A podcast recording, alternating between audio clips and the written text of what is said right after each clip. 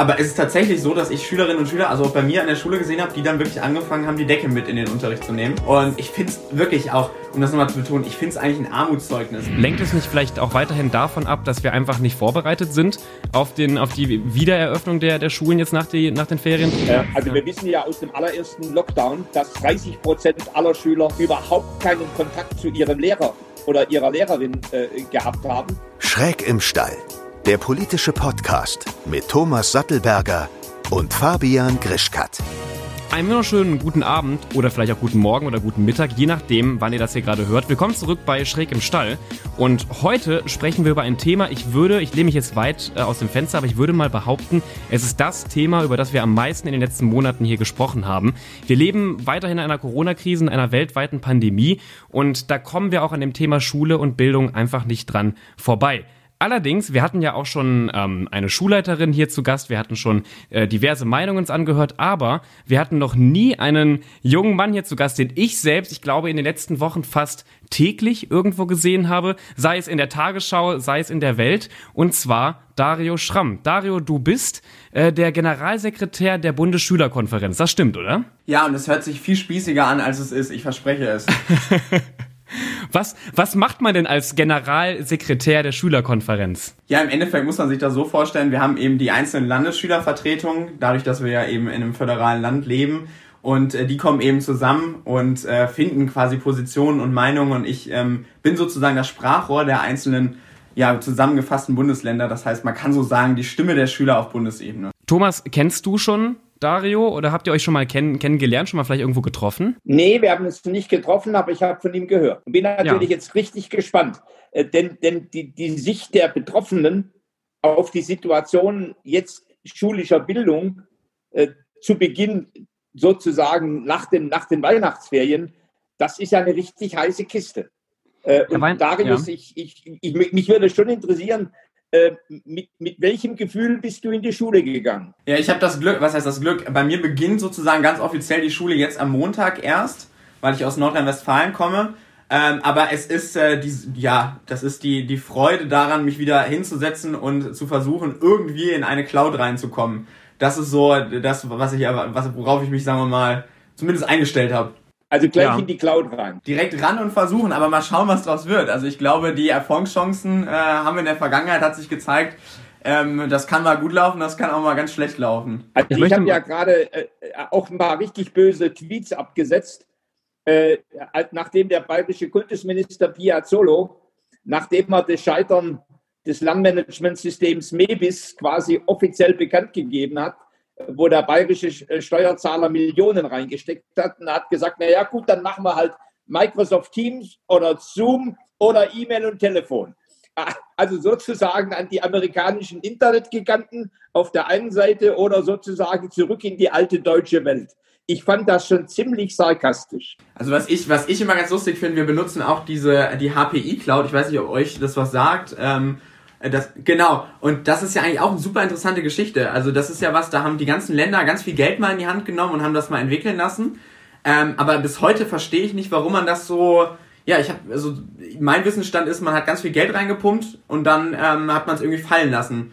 Und das verstehe ich bis heute nicht, warum man, man versucht, was aufzuziehen und dann am Ende zu sagen, ach komm, machen wir doch nicht. Ja, ich muss mal eben hier erwähnen, ich habe mich auf diese Folge ja auch etwas vorbereitet. Ähm, falls mir jemand hier unterstellen möchte, ich hätte es nicht getan. Und du, äh, Dario, hast, ich glaube, es ist jetzt zwar schon zwei oder drei Monate her, aber du hast mal in einem Interview mit der Welt gesagt, die Verlängerung der Weihnachtsferien darf keine Phantomlösung sein. Ähm, und wir sollten uns mit den tatsächlichen und langfristigen Problemen beschäftigen. Wie meinst du das? Ja, ich glaube, wir haben das in den letzten Monaten immer wieder erlebt. Also wir, wir hatten irgendein Problem das war dann irgendwie das Lüften oder wir hatten wieder hohe Zahlen und dann war irgendwie die Lösung, na, also wie oft habe ich in den letzten Monaten gehört, wir müssen Ferien angleichen oder wir machen Ferien länger oder wir lassen sie ausfallen und und und und ich hatte den Eindruck, das wurde so ein bisschen als äh, ja, Lösung für, für Probleme genommen, ähm, die man damit schlichtweg nicht lösen kann. Also ich meine, wenn es darum geht, wie können wir lüften, dann äh, bringt das nichts, wenn wir die Weihnachtsferien eine Woche verlängern. Ja, vielleicht auch so ein, Blick auf, auf die äh, Digitalisierung der, der Schulen, auch mal das, das Wort vielleicht an, an Thomas. Ähm, da bist du ja auch mal weit, weiter vorne. Glaubt ihr überhaupt, dass es, also natürlich Weihnachtsferien verlängern, ähm, war in Anbetracht der steigenden Corona-Fallzahlen erstmal ein logischer Schritt, aber lenkt es nicht vielleicht auch weiterhin davon ab, dass wir einfach nicht vorbereitet sind auf, den, auf die Wiedereröffnung der, der Schulen jetzt nach, die, nach den Ferien, Thomas? Naja, ich meine, der Darius hat ja vorher das Stichwort äh, Hasso-Plattner äh, äh, Cloud, HPI Cloud äh, äh, genannt. Äh, da hat mal die Bundesregierung viel Geld, ich glaube über 25 Millionen, in die Entwicklung reingesteckt. Auf der anderen Seite hat jedes Bundesland irgendeine Entwicklung forciert. In, in, in Berlin der, der Lernraum, in, in Bayern war das MEBIS. Dann gibt es jede Menge äh, privatwirtschaftliche Anbieter, äh, beispielsweise It's Learning, äh, skandinavisch-deutsches deutsches Unternehmen. Äh, so, das heißt im Grunde, da hat sich ein Markt entwickelt, was ja im Prinzip mal nicht schlecht ist. Nur leider sind die staatlichen Lösungen überwiegend Fehlschläge. Äh, und auch die HPI Cloud, äh, das muss man deutlich sagen, die hat, der fehlen wichtige Funktionalitäten ähm, und eines Lernmanagementsystems. Und sie hatte äh, zum Teil am Anfang massive Datenschutzlücken, obwohl sie staatlich finanziert war. Ja. So, und, und das, jetzt, jetzt gehen wir ein Stückchen weiter. Also das, das Thema Lernmanagementsysteme. Ähm, dann, dann ist natürlich die ganze Zeit der, der Sommer-, Herbst- und Winterferien nicht genutzt worden, wirklich um, um, um Hunderttausende Lehrer tatsächlich digital fortzubilden, obwohl es eine Fortbildungspflicht gibt für Lehrer. Nach wie vor sind äh, für sozial benachteiligtere Schülerinnen und Schüler äh, sind nicht überall die Endgeräte angekommen. Äh, E-Mail-Adressen für Lehrer sind zum Teil verkrüppelt. Also wir, wir, wir quälen uns sozusagen durch diese Krise und im Quälen durch die Krise quälen wir uns mit der Digitalisierung. Wir kriegen ja. das nicht in einem Schub gehoben. Ja, gerade im, im letzten Jahr haben äh, ja auch du, Thomas, aber auch ich, wir haben, wir haben immer wieder Nachrichten von Schülern und Schülerinnen bekommen, sei es auf Instagram, aber teilweise auch auf TikTok. Ich erinnere mich daran, du hast ein virales TikTok gemacht äh, zum Thema, ähm, dass, dass jetzt durch das Lüften alle im Unterricht frieren würden und man schon fast mit Decken in die Schule gehen muss. Dario, wie hast du das denn alles erlebt? Weil sowohl Thomas geht nicht mehr zur Schule und ich gehe auch äh, nicht mehr zur Schule. War es kalt? Musstest du mit Decken in die Schule gehen? Hast du die empfohlenen Kniebeugen gemacht? Ich habe tatsächlich am Anfang gedacht, ähm, das Bild werde ich nicht erleben. Also das war ja auch so ein bisschen am Anfang übertrieben, dass man gesagt hat, dann nehmt euch eine Decke mit. Aber es ist tatsächlich so, dass ich Schülerinnen und Schüler, also auch bei mir an der Schule gesehen habe, die dann wirklich angefangen haben, die Decke mit in den Unterricht zu nehmen. Und ich finde es wirklich auch, um das nochmal zu betonen, ich finde es eigentlich ein Armutszeugnis. Also wir in Deutschland, wir sind die große Wirtschaftsnation, wir zeigen uns immer als der Vorreiter, wir sind ein starkes Land aber am Ende, wir kriegen es nicht hin, was anderes, außer wir reißen das Fenster auf, ähm, irgendwie auf die Kette zu bekommen. Und das fand ich schon, ähm, ja, eigentlich wirklich traurig. Ja, und du machst ja dieses Jahr Abitur, oder? Das habe ich richtig gelesen.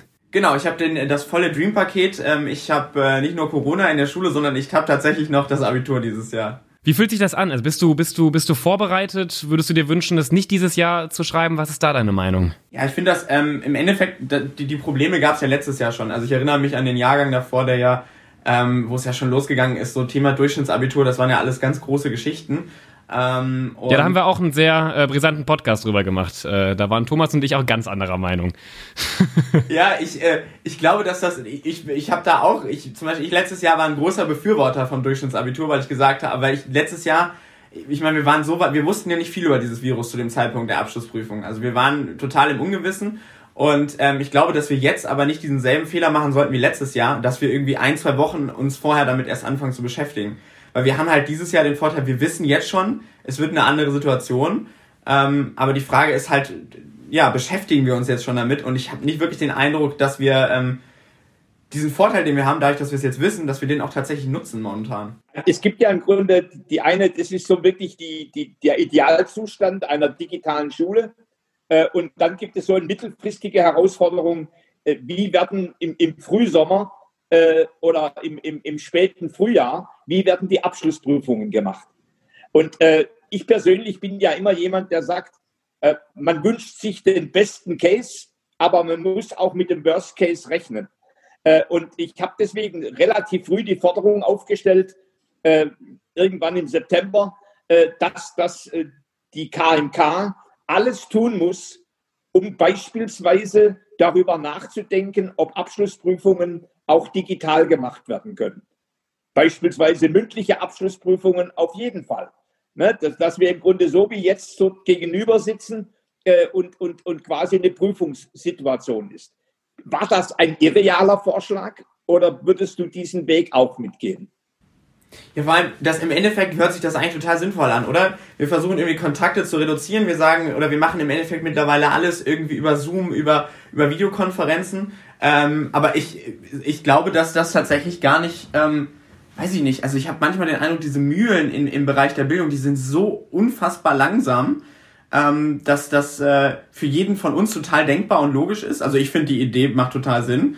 Ähm, aber ich den Eindruck habe, dass das äh, ganz, ganz teilweise schleppend irgendwie rankommt, ne? Ja, also mich, mich interessiert das eigentlich auch. Ich meine, ich schaue, ich sehe an den Hochschulen und es sind ja dann gerade mal in dem Fall äh, ein Jahr ältere junge Menschen oder vielleicht auch nicht, sondern Gleichaltrige. Äh, da sehe ich, dass im Grunde äh, Klausuren digital geschrieben werden und dann soll das in einer, in einer, in einer Abschlussklasse nicht der Fall sein.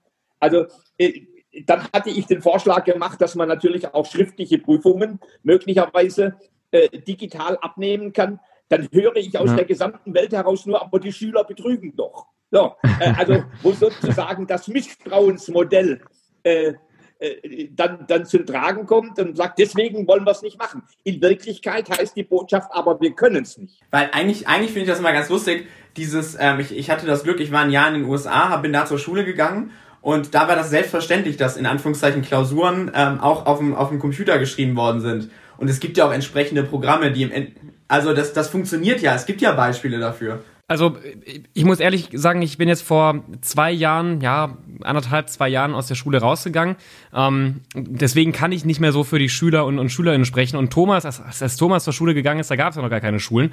Ähm, Du aber als, als Generalsekretär äh, der Bundesschülerkonferenz vertrittst ja die, äh, die, die Interessen der Schüler und Schülerinnen. Was sind denn gerade so die, die Interessen? Also ich meine, du wirst einen guten Überblick haben, was fordern denn vor allem in Deutschland gerade die Schüler und Schülerinnen? Ja, im Endeffekt geht es darum, dass, dass wir versuchen oder dass, dass die Forderung groß ist, dass wir einen halbwegs vernünftigen Unterricht auf die Kette bekommen. Und ich finde, das ist auch eigentlich nach fast zehn Monaten Pandemie gar nicht so viel verlangt. Also das, das, die Forderung ist im Endeffekt, dass wir schauen, ähm, wir, wir lassen uns den Unterricht digital auf die Reihe bekommen, weil es ist natürlich so, die, die Situation lässt es einfach nicht zu, dass wir die Schulen wieder aufreißen.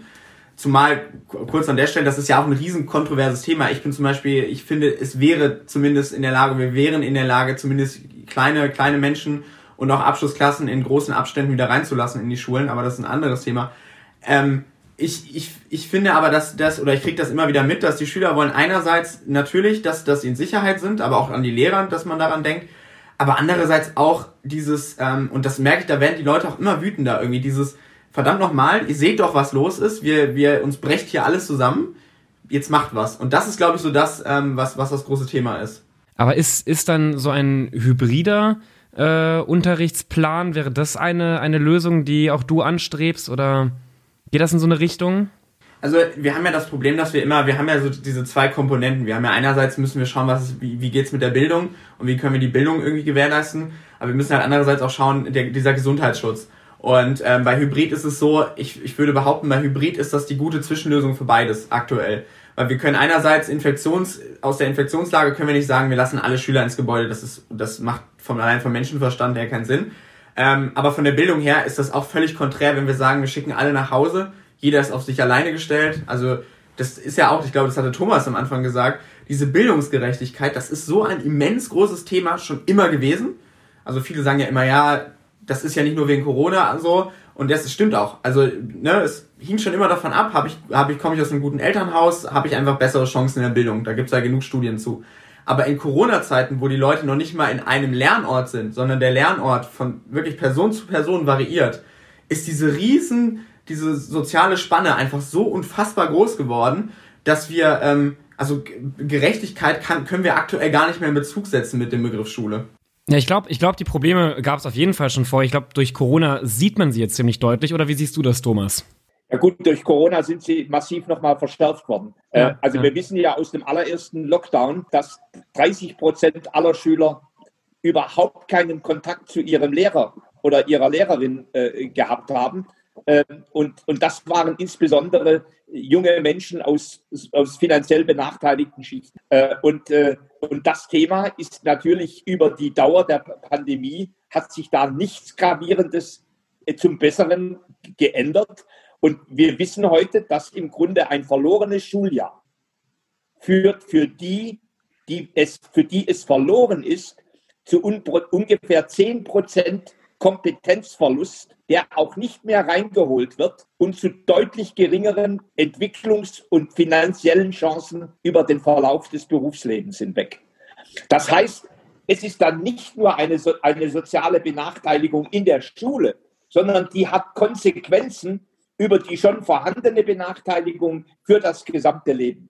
Und das ist in diesem Lande, das immer gescholten worden ist für die soziale Undurchlässigkeit, ist ja. das wirklich nochmal eins drauf. Und ich verstehe, äh, also ich verstehe wirklich nicht. Ich habe eigentlich, heute habe ich gesagt, ist, wir, sind, wir sind im Grunde Erkenntnisriesen und Umsetzungszwerge.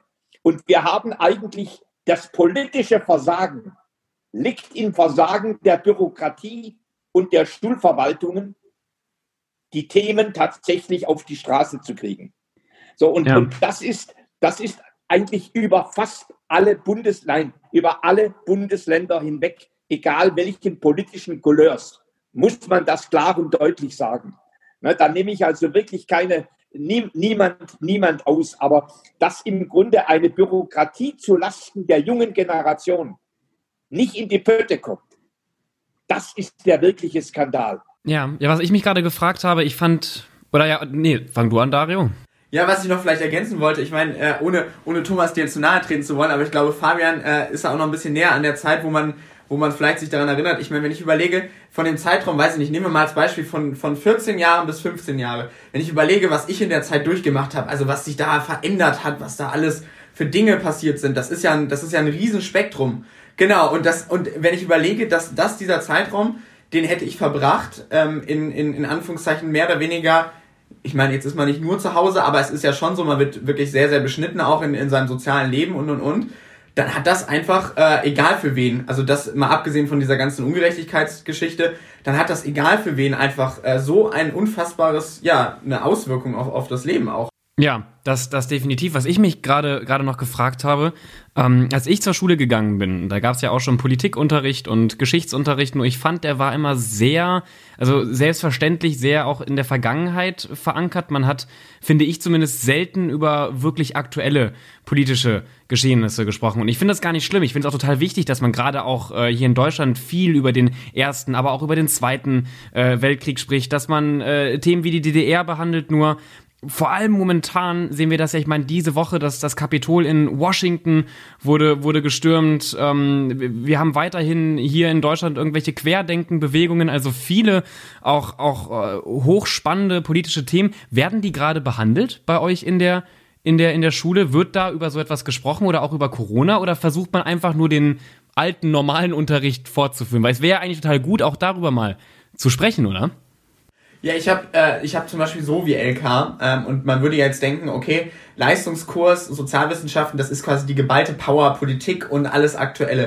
Ähm, dadurch, dass aber es einen Lehrplan gibt, der so zugebombt ist, äh, man kann das wirklich nicht anders sagen, mit so vielen Themen, da ist überhaupt kein Spielraum oder zumindest kein großer, wirklich auf Aktuelles einzugehen. Und das, ich finde das genauso wie du. Also ähm, ich glaube, dass, dass wir vieles immer so ganz, wir haben ein Buch und wir arbeiten uns dann am Anfang des Schuljahres geht's dann auf Seite 1 los und am Ende sind wir bei der letzten Seite angekommen, ähm, weil das ist halt, das ist wichtig für die Klausuren. Und ich glaube, dass da einfach ganz viel, ähm, ja auch Aktuelles manchmal einfach auf, dem, auf der Strecke bleibt. Gut, und das ist, ich meine, für mich ist äh, das, was im, am, am und im Kapitol geschehen ist, ist ja für mich eigentlich auch Ausdruck äh, einer Demokratiekultur äh, und eines, ein Ausdruck wie viel und wie intensiv und wie verbreitet demokratische Bildung eigentlich in den USA ist.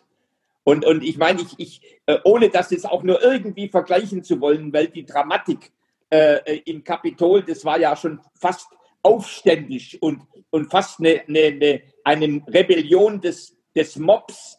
Aber natürlich haben wir in Deutschland das auf den Stufen des Reichstags auch erlebt. Äh, ja, vor, ja, ja. Vor, vor einigen Monaten. Also natürlich nur in, in, in Ansätzen. Aber ja. eigentlich müsste dann, und jetzt nach vorne gewandt, müsste eigentlich das Thema der demokratischen Bildung, der demokratischen Erziehung zum mündigen Staatsbürger, zu einem, der versteht, welche Rolle Parlament hat und parlamentarische Entscheidungsprozesse und welche Rollen Wahlen haben und wie sie funktionieren. Äh, das müsste im Grunde doch ganz zentral sein für die politische Bildung, damit wir nicht irgendwann, toi, toi, toi, äh, nicht in, in eine Situation reingeraten, wie, wie die Amerikaner, wo das ja wirklich ein Stück auf der Kippe stand und nach wie vor steht. Denn, denn das Land ist gespalten, 50-50. So, und, und zum Teil äh, sehen wir ja, dass, dass unter den anderen 50 Prozent ganz viele dabei sind, die im Grunde keine politische Bildung genossen haben. Oder eine, die nur von der Straße und vom Hörensagen kommt äh, und vom Reden hören. So, und, und das, das beunruhigt mich schon natürlich, denn, denn Corona führt ja dazu, dass, dass zum Teil Stoff noch komprimierter, noch engmaschiger äh, sozusagen durchgenudelt wird äh, und, und sozusagen klausurrelevantes durch, durchgepeitscht wird äh, und, und die wirklich ganz wichtigen Themen, die, die dem jungen Menschen helfen, zu, zur Mündigkeit und zur Urteilsfähigkeit zu kommen, dass solche Sachen wirklich auf der Strecke bleiben. Ja, ja, jetzt haben wir natürlich auch, ähm, also man könnte uns jetzt vorwerfen, dass wir wieder sehr einseitig auch über die ähm, schulische Situation in, in Deutschland äh, berichten. Gibt es denn auch gute Dinge, die dieses Jahr passiert sind? Auch mal direkt irgendwie an, an Dario. Hat sich, hat sich etwas positiv verändert? Sag bitte irgendwas. nein, nein, nein, absolut. Also ich bin auch kein Fan davon, bei aller Kritik und bei dem Ganzen immer zu sagen, was läuft schief und es läuft einiges schief ähm, gibt es aber trotzdem viele, viele Dinge, die, ähm, und ich glaube, so doof sich das anhört, und ich möchte jetzt auch nicht wie ein, irgendwie ein 20-jähriger äh, Philosoph klingen, aber ich glaube, dass, dass wir tatsächlich ganz viel wertvolle Dinge mitnehmen. Weil wenn ich überlege, gerade auch in den Schulen, ähm, so schlimm die Situation auch war, ich habe diesen Eindruck, diese Schulfamilie, also dieses Gemeinschaftliche, und damit meine ich wirklich vom Hausmeister bis hin zur Schulleitung, das ist wirklich, die Leute sind, glaube ich, zusammengewachsen trotz Abstand. Also das kann man, kann man, glaube ich, ganz schön sagen, weil, weil alle irgendwie in, irgendwie in einer, in einer unschönen Lage waren, aber irgendwie alle trotzdem versucht haben, gemeinschaftlich irgendwie eine Lösung oder gemeinschaftlich auch irgendwie das auf die Kette zu bekommen. Und ich glaube, das ist, das, das kann man wirklich als Positives aus der ganzen Sache mit rausnehmen. Also ich würde, ich würde immer noch eine Chance sehen, dass sozusagen, wenn einem das Wasser in der Umsetzung hier oben steht, dass dann eine richtige Chance besteht zu sagen, doch einen Durchbruch zu wagen. Und äh, ich, ich meine, ich, ich bin beispielsweise mit ganz vielen äh, Edutechs äh, aus Deutschland in, im Gespräch, äh, wo ja Millionen Schüler, die, die tummeln sich bei, bei, bei, bei Simple Club und, äh, und, und bei, bei Sofa Tutor und bei Antons App und ähm, äh, bei, bei No Unity, äh, wie, wie auch immer. Äh, und, und möglicherweise und das wäre eigentlich etwas, wo ich, wo ich sagen würde, da müssten eigentlich auch äh, die, die, die Schülerkonferenz, die deutsche, die müsste eigentlich mal sich zu dem Thema erklären, warum etwas, was am Nachmittag nicht nur gut ist, sondern auch Freude macht, warum man mit sowas nicht auch arbeitet, Tag, äh, so Mittag, also sozusagen am Vormittag. Wie, mhm. wie siehst du denn das, Dario? Das ist, äh, das ist wirklich kein Witz und auch für die, für die Zuhörer, das ist wirklich auch äh, tatsächlich äh, abgesprochen. Das ist sehr lustig, weil ich tatsächlich gestern Abend ganz lange mit, mit Daniel Jung zu tun hatte ähm, und, und geredet habe, den ja viele als, glaube ich, so die, die letzte Rettung vor der Mathe-Klausur kennen. Der hat übrigens auch mich äh, das eine oder andere Mal, glaube ich, vor, vor Fünfen und Sechsen bewahrt, aber das ist eine andere Geschichte. Ja, ja mich, ähm, mich auch schon. Auch, ja, also es ist, ich äh, glaube, das kennt jeder Schüler in Deutschland, äh, kennt das Gefühl, abends um 22.30 Uhr nochmal Nee, aber ich, ich, ich bin das auch, finde das immer sehr faszinierend. Ich meine, ich bin selber einer, der äh, vor Klausuren sich mehr die Lernvideos von anderen, von YouTubern anschaut, als ähm, das Buch aufzuschlappen. Und das, ich weiß nicht, ich finde ja eher, dass wir sowas, dass wir vielleicht schauen sollten, ob wir sowas nicht vielleicht in den Unterricht auch integrieren können. Glaubt ihr beide, auch mal die Frage an euch beiden, glaubt ihr, das wird passieren, wenn wir jetzt mal davon ausgehen, die Impfungen gehen voran und äh, so langsam schwächt diese Pandemie hoffentlich in den nächsten Monaten, vielleicht erst Jahren, wir wissen es nicht ab, aber ge gehen wir mal ins Jahr 2030, da werden wir vermutlich mit Corona nichts mehr zu tun haben, hoffentlich. Ähm, wird, wird man alles vergessen haben? Wird man alle Probleme, die wir dieses Jahr hatten, ähm, quasi wieder über Bord geworfen haben und man macht einfach wieder mit Präsenz, äh, Präsenzunterricht und Overhead-Projektoren, ich kann sie nicht mehr sehen, weiter? Oder wird sich da auch wirklich langfristig was was dran ändern und nicht nur, weil es sich ändern muss. Ja, wen fragst du? Ich möchte nicht der Pessimist sein. Ich, Thomas, fang an. also ich, ich, ich bin da ja aus der Wirtschaft kommend geprägt. Ich bin der festen Überzeugung, dass Bürokratie und Schulverwaltung geführt werden muss. Mhm. Und das nicht nur gemanagt, sondern im wahrsten Sinne geführt werden muss. Transformation ist kein Thema der Evangelisierung äh, äh, und, und der, der reinen Aufklärung. Wir wissen alles. In diesem Lande ist das Wissen breit vorhanden, was zu tun ist. Es, es, es ist eine Führung zur Umsetzung. Und da, da kommt für mich ganz zentral die Frage hin. Erstens, welche Führungspersönlichkeiten sind eigentlich an der Spitze der Landesministerien und des Bundesministeriums, das für diese Themen schulischer Bildung oder Bildung generell verantwortlich sind. Ich, ich glaube, das ist eine der vornehmsten Aufgaben von, von Parteien, die, die an, an eine Regierung kommen, gerade auf dem Bildungssektor. Persönlichkeiten, die glaubwürdig führen können und die auch Apparate führen können, an die Spitze zu setzen. So, das ist, also insofern, ich, ich bin ja selten jemand, der sagt, im Jahr 2030 ist es so. Aber mhm. ich sage dann, wenn das und das und das passiert, dann ist die Wahrscheinlichkeit hoch, dass wir tatsächlich in diesem, in diesem Land die Aufholjagd zu guter Bildung wirklich hinkriegen und wieder an, in der Spitzengruppe der Nationen stehen. So, das heißt aber auch, dass, dass Wähler und Wählerinnen richtig kluge Entscheidungen treffen müssen. Ich rede jetzt wirklich nicht als Parteipolitiker, sondern mhm. wirklich, mhm. eigentlich sind das Wahlen für Persönlichkeiten, die getroffen werden müssen. Und natürlich in, der, in den Parteien selber kluge Auswahlprozesse, dass man nicht nach Regionalproports äh, oder, oder nach Geschlechterproports so, solch, solche Schlüsselministerien besetzt sondern ja. wirklich nach Kompetenz und Persönlichkeit. Dario, deine pessimistische Sicht auf die Dinge? Nein, pessimistisch, nein, pessimistisch, nein.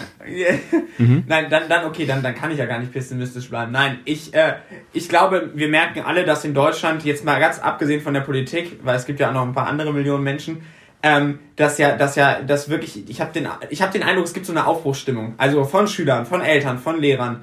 Ich habe wirklich den Eindruck, es brodelt wirklich und alle sind, haben wirklich Lust und es wollen auch irgendwie alle anpacken. Und ich glaube, dass wir tatsächlich, ähm, dass ich hoffe oder ich bin mir sicher, Corona hat das be beschleunigt. Aber ich bin der Meinung, dass wir langsam merken, jetzt kommt diese Aufbruchstimmung und ich bin da eigentlich fest von überzeugt. Mario, wirst du eigentlich, du als Generalsekretär und, und die Schülerkonferenz, werdet ihr als eine wichtige Stimme wahrgenommen? Werdet, oder noch härter, werdet ihr eigentlich ernst genommen? Das ist, das ist nämlich, das sind, das ist das große, das sind die großen Unterschiede, weil wahrgenommen, glaube ich, ja mittlerweile. Ernst genommen, ähm, das ist ein anderes Thema. Aber ich, also ich würde behaupten, am wenigsten von allen Interessensverbänden werden die Schüler immer noch wahrgenommen oder ernst genommen. Ja. ja. aber ihr seid die Wichtigsten. Ich wollte gerade sagen, das ist eigentlich skandalös. Ja, aber das, also kurz vielleicht das noch, wenn, wenn die Zeit noch ist, das vielleicht als Vergleich. Ähm, die, es gibt die, ja die Kultusministerkonferenz, die ja jeder kennt. Und ähm, es gab schon immer Gang und Gäbe war es, dass dort eben, dass es da auch Gespräche gibt mit eben den Verbänden, also Eltern, Lehrer und andere äh, Gewerkschaften. Und äh, nach langem, langem, langem Kampf war letztes Jahr im, ähm, lass mich nicht lügen, im Oktober oder Anfang November war ein historischer Tag, weil tatsächlich da das allererste Mal die, äh, die Schülervertretungen in der Hinsicht tatsächlich eingeladen worden sind und das auch wirklich nur nach ganz viel Protest. Das muss man sich wirklich vorstellen. Jahrelang war, gab es Gespräche mit Lehrern und, und Eltern aber es gab, die, die Schüler waren das allererste Mal letztes Jahr im November dabei. Das war bis jetzt das einzige Gespräch, was es überhaupt auf, auf dieser Ebene gegeben hat. Wow.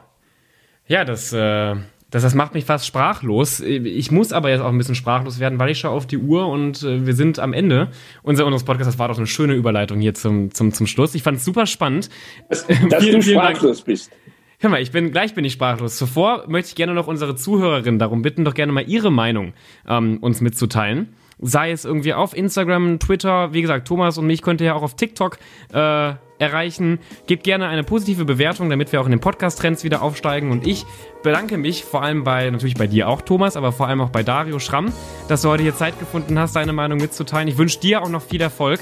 Ähm, und ich hoffe, dass in der Zukunft Schüler äh, und Schülerinnen deutlich mehr gehört werden und dass man, dass man sie auch mehr respektiert und, und auch mal zu Wort kommen lässt. Ne?